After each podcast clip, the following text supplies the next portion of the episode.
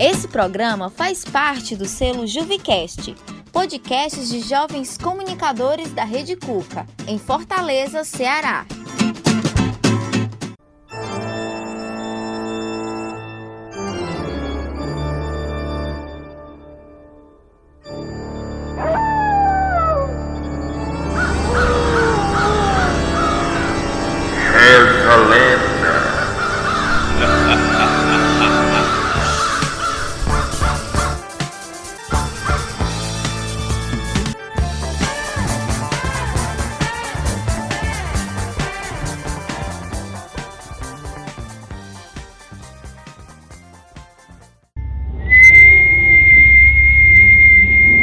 O que é isso, Moacir? Eu não sei não, senhor.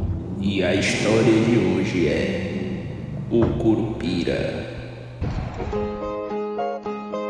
Se o final é normal, pra que correr? E se morrer é ruim, mas é comum. Se o caixão vai levar de um em um, e se o dinheiro não pode socorrer, que eu só quero. Moacir e Iberê tomavam uma xícara de café e conversavam sobre a construtora recém-chegada na região. A aldeia era simples e muito antiga. A comunidade indígena, que sempre se conheceu muito, tentou preservar ao máximo a cultura, agora se via obrigada a dividir espaço com os homens engravatados. Todo homem podendo tem que ter moradia, saúde e alimento. Moacir, o que você tá achando aí desse nome da construtora? Chegando por aqui. Rapaz, eu tô achando bom. Não vou mentir não. E por quê? Olha, Iberê, eu sei que tu não concorda comigo. Tu tem a cabeça lá no passado ainda. Mas já tá na hora de trazer modernidade pra cá. Deixa os homens fazer o trabalho deles. É, Moacir. Só que esse trabalho deles é entrar na nossa mata, sair desmatando tudo, destruindo tudo. Esse pessoal nunca chega querendo só um pouquinho, não. Eles querem ir pra sugar até a raiz.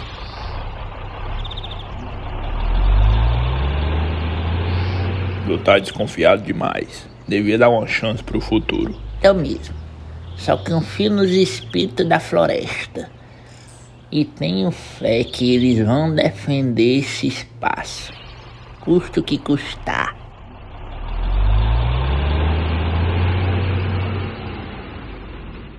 Moacir e Iberê, apesar de muito diferentes, eram compadres há muitos anos. Iberê era um dos que lutavam para manter e preservar a cultura da região.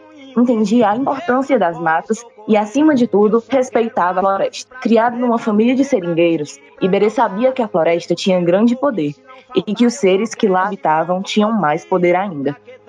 Tinha aprendido desde menino que antes de tirar algo da floresta era necessário pedir, e você deveria pegar apenas o necessário. Caso contrário, sofreria as consequências.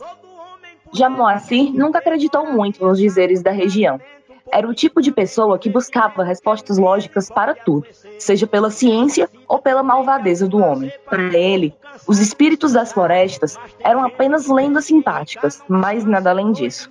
Animado com a chegada dos sócios da construtora, Moacir logo se aprontou como guia da aldeia e concordou em fazer uma espécie de tour pela região. O colega Iberê não tinha ficado nada feliz com isso. Dizia que Moacir estava entregando seu ouro nas mãos erradas e que a floresta iria saber. Moacir, se eu fosse tu, não ia não. A floresta sente as coisas, sabe? Ô, Iberê, tu vai bem me contar uma dessas histórias de espírito da floresta, né? Não vou contar nada pra quem não quer ouvir. Mas como eu sou teu amigo, eu vou te ajudar. E tu vai me ajudar como? Toma, fica com isso aí contigo sempre. Na hora que tu for levar os engravatados lá pra dentro do mato, tu leva contigo também. Iberê tinha entregado na mão do amigo um pedaço de cipó com um nó bem amarrado. Moacir não entendeu nada, mas preferiu guardar no bolso para não chatear ainda mais o colega.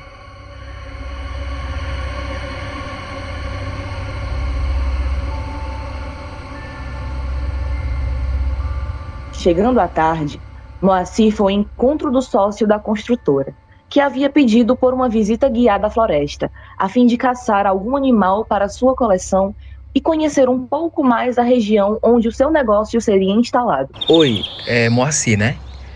Você mora aqui faz tempo? Desde sempre, senhor. Nascido e criado. Então tu deve saber um animal assim bem diferente para minha coleção. Coleção? O senhor quer fazer o que com esses animais? Eu tenho uma coleção de animais espalhados. Disseram que nessa floresta tem muito bicho bonito, né? Moacir era a favor da modernidade, mas não a favor da crueldade com os animais. Ora, de onde já se viu matar bicho só para colecionar? Nesse momento, Moacir pensou: será que Iberê estava certo sobre essas pessoas?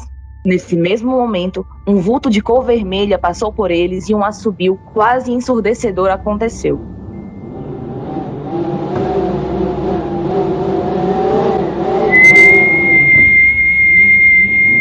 O que é isso, Moacir? Moacir estava perplexo. Será que aquilo era realmente o que ele estava pensando?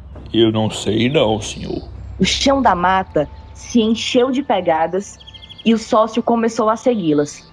Nesse momento, Moacir percebeu que não era uma boa ideia continuar. Senhor, acho que é melhor voltar. Ele sabia que se fosse realmente aquilo, eles correriam sérios riscos. O vulto vermelho de repente se tornou presente. Parecia uma espécie de criança. Seus cabelos eram vermelhos, seus pés virados para trás e seus olhos estavam feito fogo. Era Curupira em carne e osso, o grande protetor das matas, dos animais. Moacir sabia. Não tinha mais jeito. Curupira estava indo na direção deles e estava indo com raio.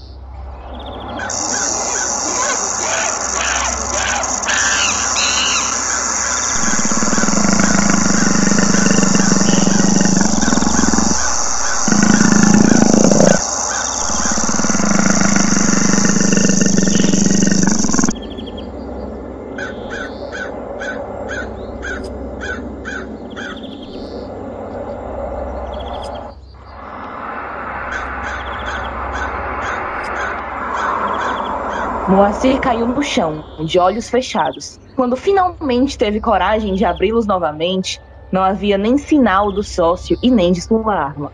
Curupira ainda estava lá, o encarando nos olhos e vendo aquele pedaço de cipó amarrado. Iberê, pensou Moacir. Iberê tinha razão sobre tudo esse tempo todo. Curupira pegou o pedaço de cipó e saiu. Não foi preciso dizer nada mas Moacir já tinha entendido que tinha feito um acordo com o grande guardião da mata. Tinha ganhado uma segunda chance e não a despejaria. De volta para a aldeia, Moacir abraçou seu amigo Iberê e lhe contou toda a história. O sócio nunca mais foi visto, e o contrato com a construtora foi quebrado pelo misterioso desaparecimento. Reza a lenda que o Curupira habita as florestas e não perdoa quem não as respeita. Final é normal, pra que correr? E se morrer é ruim, mas é comum. Se o caixão vai levar de um em um, e se o dinheiro não pode socorrer, que eu só quero bastante pra comer, pra viver, pra vestir. Esse programa faz parte do selo Juvicast, podcasts de jovens comunicadores da Rede Cuca, em Fortaleza, Ceará.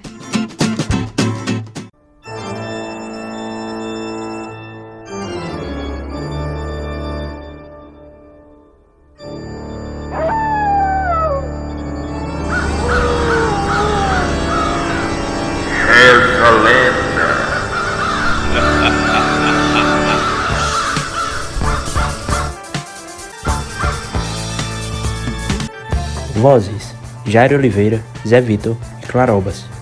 Roteiro: Clarobas. Operação de som e edição: Zé Vitor. Apoio: Rede Cuca.